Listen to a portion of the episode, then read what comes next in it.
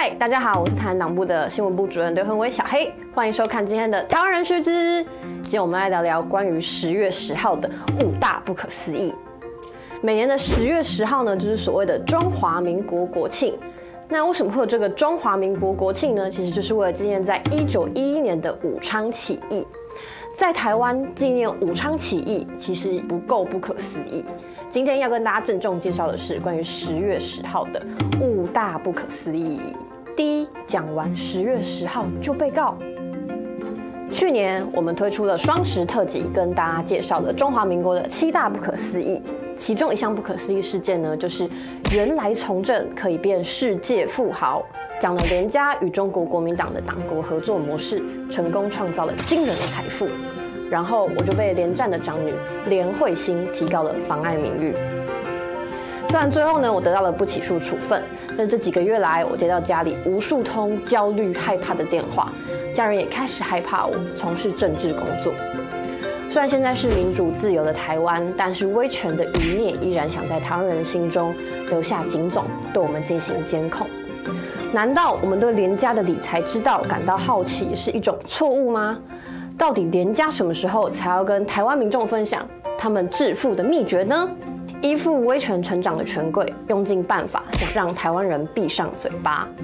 但是，一直以来让我前进的动力，就是我们必须得谈论历史来抵抗遗忘，不断挖掘过去被掩埋的真相。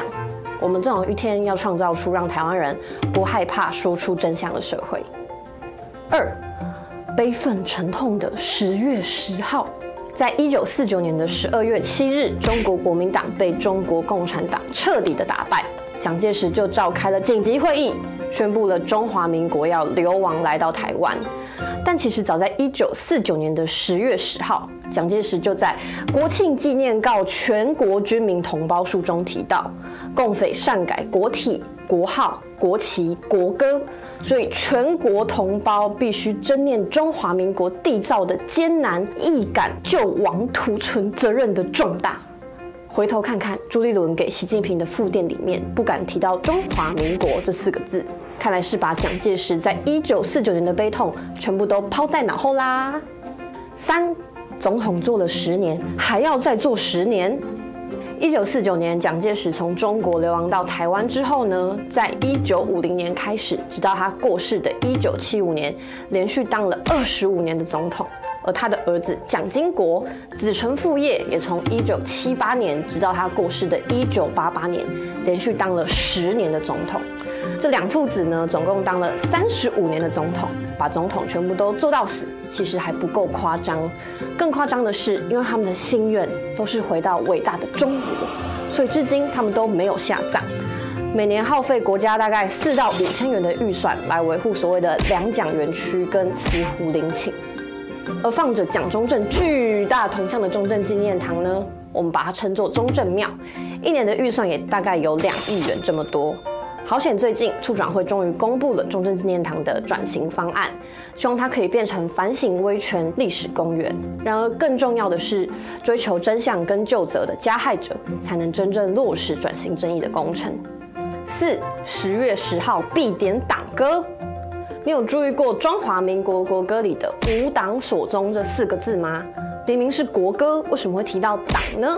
其实这首中华民国国歌就是中国国民党的党。歌歌词是孙文在一九二四年在黄埔军校里面的开学典礼中，对五百名师生所演讲的训词。国民党党歌当国歌在唱，党徽当国旗在用，党国部分的程度真的让人觉得不可思议。而且我们从小唱到大，小学到高中，只要是开晨会的时候，一定要唱这首歌，甚至连以前看电影之前也要唱这首歌。洗脑程度，就只要是前奏一出来，大家就会跟着唱，超级厉害，超级不可思议吧？五，最烧钱的十月十号晚会，在二零一一年的十月十号呢，马政府举办了两场建国百年的音乐剧。花了超过两亿元的税金，然而当年却没有预算可以补助弱势学童来喝鲜奶。光是这两碗烧掉的钱，就足够让弱势学童喝二十一年的牛奶。按照台南市儿童每人每天的营养午餐额度三十六元来计算，两亿至少可以补助两万七千位学童一年的午餐费，而这笔钱也几乎是我们台湾基金一年政党补助款的十倍，也就是可以让台湾基金活十年。这样的浪费公帑行为呢，作家冯光远就痛批文件会的主委是人渣公务员，还因此入狱了服刑二十天。以上就是关于十月十号的中华民国五大不可思议。当年中国国民党带着中华民国逃来台湾，无理取闹又吵吵闹闹，从过去的坚决反共、反攻大陆、消灭万恶共匪、要解救同胞的精神，如今却是亲共又舔中的政党，其实充满着荒谬跟可恶。我们不能改变过去发生的历史，但是我们必须多了解台湾过去发生的事情，并且认同这块土地。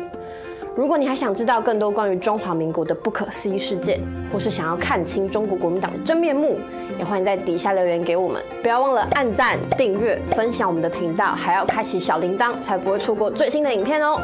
感谢大家今天的收看，我是台南党部的刘恒威小黑，我们下次见，拜拜。